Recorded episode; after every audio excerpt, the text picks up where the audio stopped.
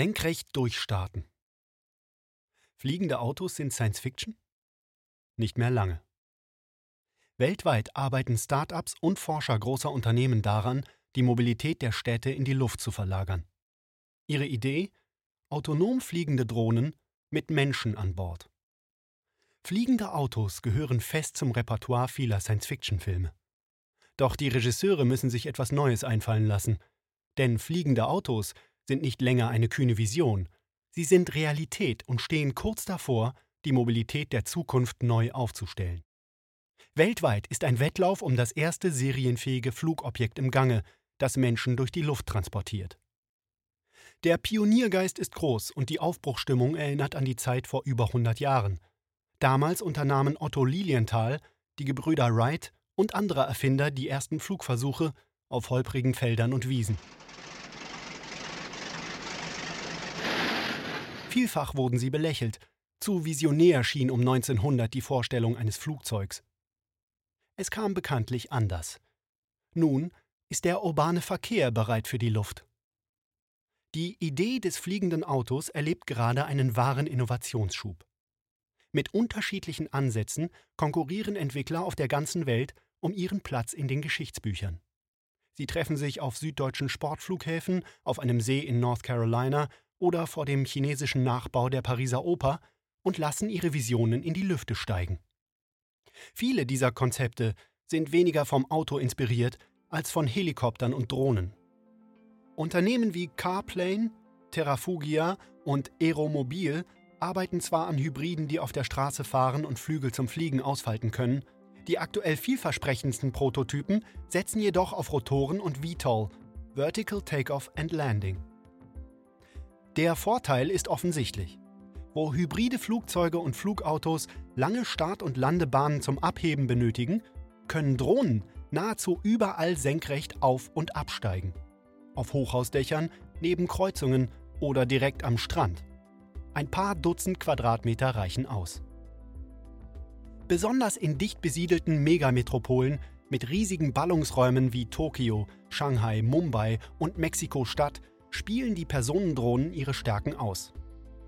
Sie müssen sich nicht an feste Straßenverläufe halten. Ihr Ziel ist ohne Umweg in direkter Luftlinie erreichbar. Und es braucht keine neuen Straßen, Ampeln, Schienen oder Tunnel. Ein wesentlicher Bestandteil der Infrastruktur, der Himmel, ist vorhanden. Was die Drohnenkonzepte eint? Sie nutzen Elektromotoren für eine leise und emissionsfreie Mobilität.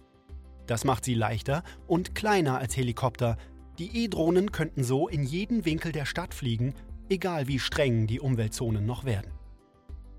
Nicht zuletzt deshalb grenzen sich die Personendrohnen von heutigen Helikoptern ab.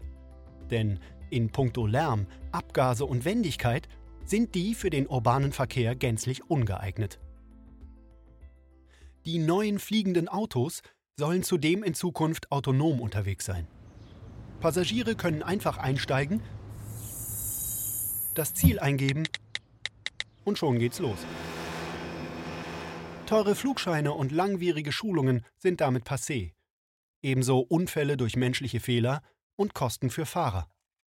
Für die Revolution des autonomen Fahrens ist die Luft sogar prädestinierter als die Straße.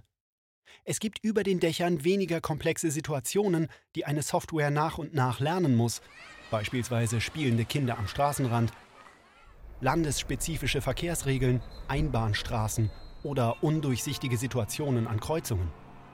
Außerdem haben die bereits heute bewährten Kamera- und Radarsysteme von autonomen Autos im Himmel einen weiteren Einblick. Dort stören keine Hecken oder parkenden Autos das Sichtfeld. Allein das Erkennen von anderen Flugobjekten und hohen Häusern muss reibungslos funktionieren. Und natürlich das Ausweichen. Im Gegensatz zum Auto kann eine Drohne einem Hindernis dreidimensional ausweichen. Der täglich eingesetzte Autopilotmodus von Flugzeugen beweist, dass man in der Luft ohne menschliche Kontrolle sicher unterwegs ist. Weit vorn bei der Entwicklung neuer Flugautokonzepte sind zwei deutsche Startups. Beim Volocopter erinnert die Form an einen Helikopter. Er hat Kufen, eine Kabine für zwei Personen und ein rundes Gestänge mit 18 kleinen Rotoren. Acht würden auch reichen. Mit 18 ist er aber sicherer und leiser als ein klassischer Helikopter. Schon seit 2011 wird die Idee immer weiter verfeinert.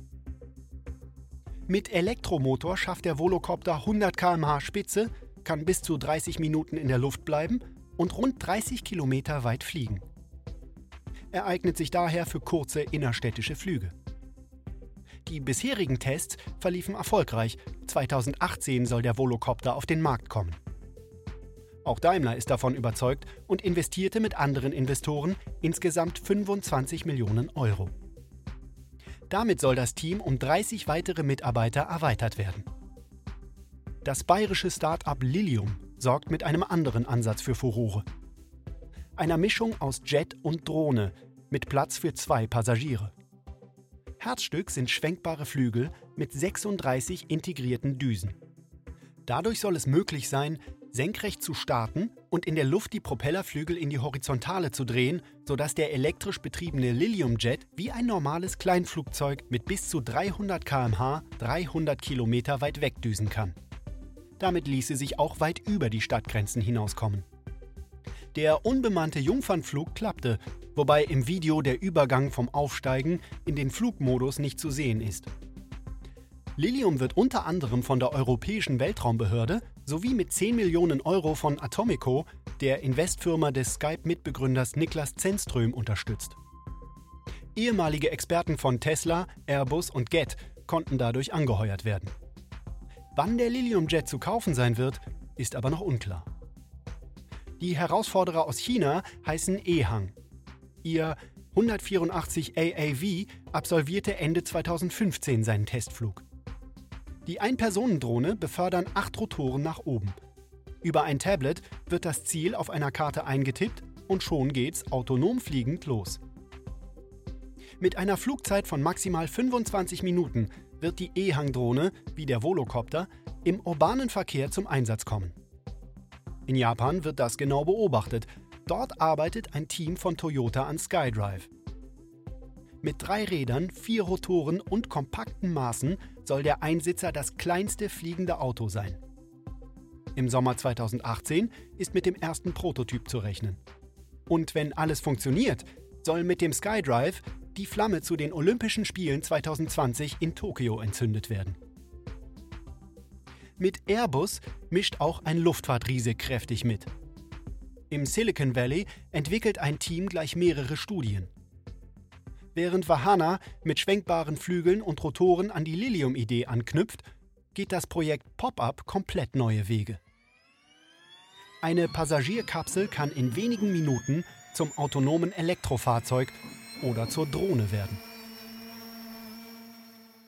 Möglich macht dies ein modulares System aus Chassis und einem aufsetzbaren Element mit vier Rotoren. Nicht weit von Airbus arbeiten zwei weitere Startups an ihren Visionen. Kitty Hawk hat eine Art fliegendes Motorrad im Sinn, The Arrow fokussiert sich auf ein schmales VTOL-Fluggerät. Beide begeisterten Google-Gründer Larry Page so sehr, dass er privat 100 Millionen US-Dollar investierte. Volocopter, Ehang, Airbus und Lilium sehen ihre Konzepte vor allem als neue Option für Taxi- und Sharing-Services, die sich via App buchen lassen. Bei voraussichtlichen Drohnenpreisen im sechsstelligen Bereich dürfte die On-Demand-Nutzung tatsächlich den Weg in die Luft ebnen. Uber treibt dies ebenfalls voran. Mit seinem Elevate-Programm möchte der US-Fahrdienst ab 2020 einen Luft-Taxi-Service in Dubai und Dallas-Fort Worth testen. Starke Partner wie Bell Helicopter, Pipistrel Aircraft und Aurora Flight Sciences hat Uber überzeugt und auch personell NASA-Know-how ins Haus geholt. Nun engagiert sich das Unternehmen für den Ausbau der urbanen Infrastruktur. Spezielle Ports zum Starten, Landen und Aufladen sollen entstehen. Und noch wichtiger, Zertifizierungen, Flugsicherungssysteme und Regularien für den Verkehr mit VTOL-Fluggeräten möchte Uber gemeinsam mit den Agenturen für Flugsicherheit der USA und Europa erarbeiten. Preislich und zeitlich klingt die Rechnung von Uber attraktiv. Für die 90 Kilometer zwischen San Francisco und San Jose braucht ein Flugtaxi nur 15 Minuten und kostet langfristig 20 Dollar, weniger als ein herkömmliches Taxi. Dubai spielt nicht nur in den Plänen von Uber eine besondere Rolle. Die Metropole möchte bis 2030 ein Viertel des Personentransports autonom gestalten und tut schon heute viel dafür. Mit E-Hang und Volocopter sind Testphasen vereinbart, die in diesem Sommer starten sollen. Die Evolution dieser Flugobjekte geht in atemberaubendem Tempo voran. Zwar liefern die aktuellen Batterien wie beim E-Auto meist nur Power für Spritztouren, hinzu kommt, dass der Senkrechtflug viel Energie braucht, beim Lilium-Jet so viel wie ein Supercar. Ein Blick zurück verrät aber, innerhalb weniger Jahre gelangen den Flugpionieren um 1900 große Fortschritte. Dauerten die ersten erfolgreichen Flüge der Wright-Maschine im Dezember 1903 nur wenige Sekunden, blieben die Nachfolger fünf Jahre später bis zu zwei Stunden in der Luft. Im Sommer 1909 überquerte der Franzose Louis Blériot erstmals den Ärmelkanal. Heute ist Fliegen ganz selbstverständlich. 2016 waren fast 4 Milliarden Menschen mit dem Flugzeug unterwegs. Und so ist es nur noch eine Frage der Zeit, bis die Drohnen den ganzen Tag mit einer Batterieladung Menschen transportieren. Auch wenn es noch schwer vorstellbar ist. Doch selbst Wilbur Wright zweifelte anfangs. Ich gestehe, dass ich 1901 zu meinem Bruder sagte, dass in den nächsten 50 Jahren kein Mensch fliegen wird. Nur zwei Jahre später gelang es den Brüdern dann doch. thank you